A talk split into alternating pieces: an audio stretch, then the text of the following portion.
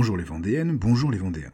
Aujourd'hui, je vous propose une version enrichie, augmentée comme on dit, d'une chronique de la première saison de Le Saviez-vous Vendée, consacrée à l'un des plus grands drames qu'ait connu la Vendée, la catastrophe ferroviaire de Chantonnay, où 29 personnes trouvèrent la mort. C'était le 16 novembre 1957.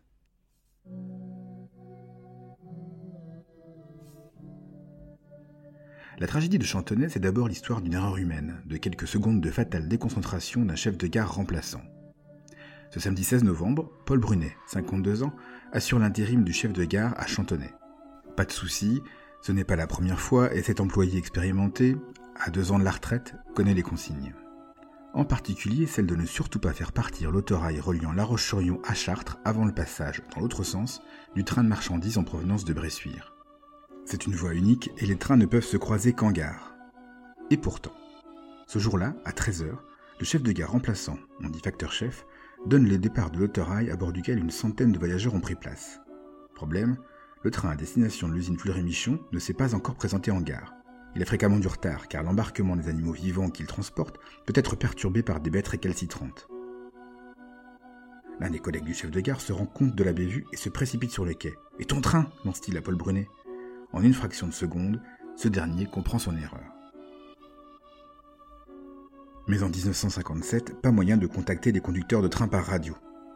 Commence alors une course tragique contre la mort. Le chef de gare enfourche un vélo et tente de rattraper la Micheline, agitant les bras pour se faire remarquer des passagers. En vain.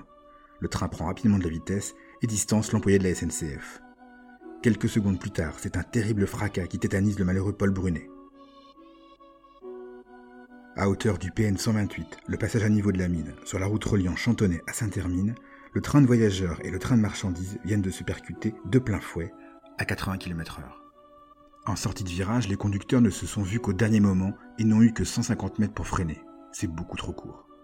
Madame Jarny, la garde barrière, affolée par les signaux d'alerte, n'a que le temps de sortir de sa maison pour assister au drame. Le train de marchandises ouvre en deux l'autorail sur toute la longueur de la première voiture, broyant tous ceux qui s'y trouvent. Au moment du choc, la locomotive du train de marchandises, 80 tonnes quand même, s'est mise à la verticale. Ces deux conducteurs sont indemnes. Ils en sont quittes pour une belle frayeur. Le conducteur de l'autorail s'en sort aussi. Dans ce type de Micheline, la cabine se situe en effet en surélévation, à l'arrière du premier wagon, et cette partie du train n'a pas été touchée. C'est la troisième fois que le mécanicien, le nain, échappe à la mort. En 1946, son train avait heurté un camion-citerne qui avait explosé, et pendant l'occupation, il avait survécu au mitraillage de sa locomotive. On ne dénombre que 22 blessés dans le wagon de queue de l'autorail. Ils sont immédiatement évacués sur les hôpitaux de La Roche-sur-Yon et Fontenay-le-Comte. En revanche, les secours arrivés très rapidement sont choqués par la vision d'horreur offerte par le premier wagon. Il a totalement été pulvérisé. Des corps désarticulés pendent aux fenêtres, mais la plupart des victimes sont bloquées dans l'enchevêtrement de métal.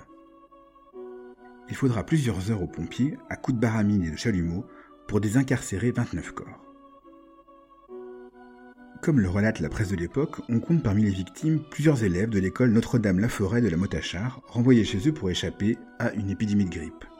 Un sous-brigadier de police des Sables Michel Roux, qui se rendait sur la tombe de son frère dans la Vienne, trouve la mort dans l'accident. Son épouse et deux de ses cinq enfants périssent également. Une chapelle ardente est installée à la mairie de Chantonnay et accueille les familles tout au long de la journée. Dès le lendemain, Édouard Bonnefou, ministre des Transports de l'époque, vient s'y recueillir, accompagné de plusieurs responsables de la SNCF. Bien que l'erreur humaine soit évidente, l'entreprise est la cible de nombreuses critiques. C'est en effet le quatrième accident ferroviaire mortel en cinq mois. En juillet, 31 personnes ont trouvé la mort dans le déraillement du Nice-Paris. En septembre, 27 autres sont décédés dans celui de l'express Paris-Nîmes. Pour sa tragique absence, le chef de gare sera condamné à plusieurs mois de prison pour homicide par imprudence. Le conducteur de l'autorail sera également poursuivi pour avoir ignoré la signalisation indiquant que la voie n'était pas libre. À noter que le département vivra une autre catastrophe au cours de ce week-end. Le dimanche 17 novembre à 7h du matin, le tout nouveau château d'eau de la Balingue s'effondre, blessant grièvement une agricultrice. À quelques heures près, il aurait tué des dizaines de promeneurs venus admirer la nouvelle fierté de Mervan. C'est tout pour aujourd'hui. Désolé pour l'ambiance. C'était Sébastien de la page Facebook Le Salut vous Vendée.